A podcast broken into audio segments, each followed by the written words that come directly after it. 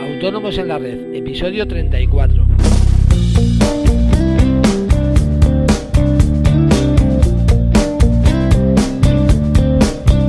Muy buenos días a todos y bienvenidos a Autónomos en la Red, el podcast.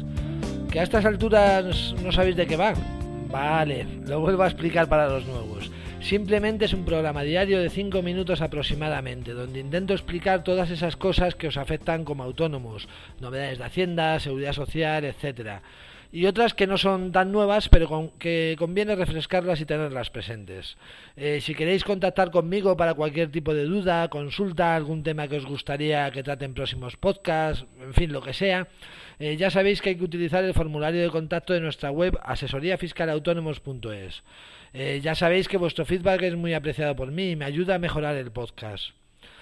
Eh, bien, hoy vamos a hablar de uno de esos temas que aunque ya lleva más de un año no tenemos muy claro para qué sirve y sus consecuencias. Eh, me refiero al certificado de contratistas y subcontratistas. algo que a, muchos de vosotros, que a muchos de vosotros perdón, os habrán pedido, pero que muchos no habréis pedido nunca y que tampoco entendéis por qué os lo piden. Pues bien, desde julio de 2014 todos tenemos la obligación como empresas, en el caso de subcontratar obras o servicios correspondientes a nuestra actividad, de solicitar un certificado a las empresas que contratemos para verificar que están al corriente de pago con sus obligaciones tributarias. La, mayoría tenemos muy claro qué pasa si no aportamos ese certificado cuando nos lo piden. Eh, simplemente nos quedamos sin el trabajo. Pero ¿por qué nos lo piden? Pues bueno, como siempre, simplemente se trata de una vuelta de tuerca más de la agencia tributaria para que los demás hagamos el trabajo que les corresponde a ellos. Eh, no solo ya hacemos de recaudadores gratis, eh, sino que además ahora tenemos que hacer de, ¿cómo lo llamaría yo?, vigilantes. Cuando se subcontrata un trabajo y no se pide dicho certificado, eh, la empresa que nos contrata se hace responsable subsidiario de nuestras deudas con Hacienda de manera que podría tener que, llegar a pagar nuestras deudas simplemente por el hecho de no haber pedido ese certificado. Eh, curioso cuanto menos, ¿verdad? Eh, pues bien, eso mismo nos podría pasar a nosotros si no lo solicitamos a su vez a todas las empresas, ya sean autónomos o sociedades, con las que subcontratemos un trabajo.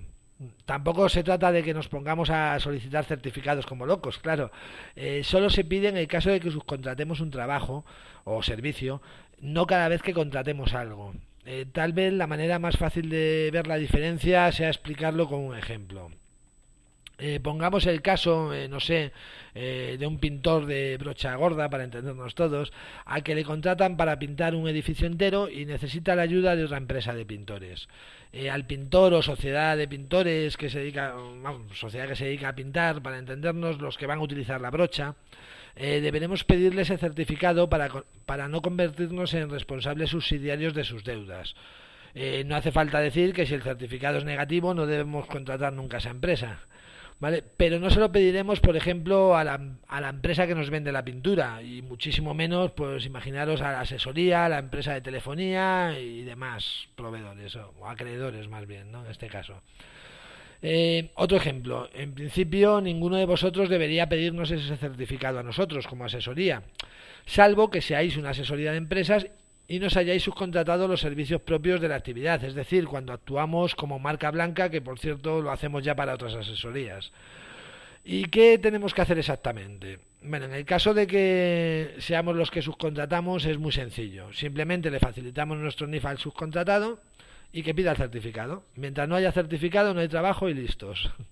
En el caso de que seamos los subcontratados también es sencillo. Eh, se puede hacer presentando un formulario en la delegación de Hacienda pero lo más sencillo es hacerlo a través de Internet. Simplemente tenemos que aportar nuestro NIF, el NIF de nuestro cliente y esperar a que nos llegue el certificado. Eh, tardará unos días, por lo que es aconsejable que lo pidamos lo antes posible. Eh, pues aunque nos hayan dado el trabajo y hayamos empezado a trabajar, lo que es seguro es que no nos van a pagar hasta que aportemos dicho certificado. Eh, por cierto, se me olvidaba decir que este certificado es válido por un año, lo que significa que no tendremos que volver a pedir ese certificado eh, si, por ejemplo, volvemos a subcontratar otro trabajo con la misma empresa, eh, siempre que esté dentro del año de validez del certificado. De la misma manera, si el trabajo durase más de un año, al año tendremos que volver a solicitar ese certificado para estar cubiertos de posibles contingencias. Y ya está, fácil, rápido y sencillo. Espero que este podcast os sea de utilidad y os evite riesgos innecesarios con Hacienda. Si es así, os estaré eternamente agradecido si valoráis el podcast con 5 estrellas en iTunes, pues me estaréis ayudando muchísimo. Nos vemos mañana con otro tema que espero sea interesante para muchísimos de vosotros. Adiós.